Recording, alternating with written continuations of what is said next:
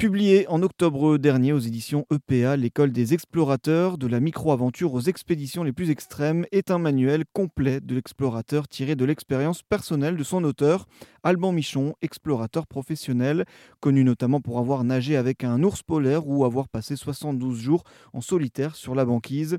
Il nous rappelle l'importance du mental dans les expéditions. Il faut savoir qu'une expédition, on a tendance à dire c'est 70% dans la tête, c'est 70% mental moi, je vois souvent euh, des gens qui viennent euh, me voir ou qui me posent des questions, qui sont déjà très très sportifs. En fait, ils ont et ils passent leur temps à s'entraîner dans le sport et euh, ils me disent bah voilà, je vais faire tel ou tel projet.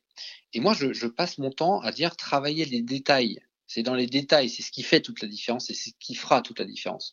On a le mental qui est le moteur. Le physique, bien évidemment, il faut s'entraîner. On ne part pas sur une expédition euh, comme ça euh, sans s'entraîner.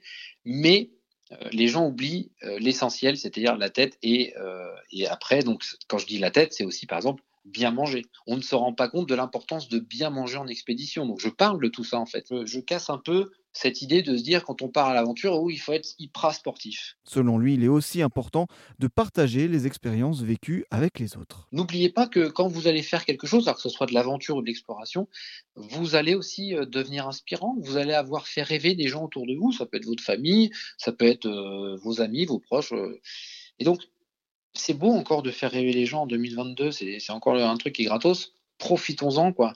Donc, euh, je, parle de tout ça. Essayons de donner un sens à ce qu'on fait, euh, dans que ce soit une aventure euh, ou une expédition. voilà, je, trouve que ça, c'est d'essayer d'écrire des, de nouveaux types de projets à l'heure actuelle.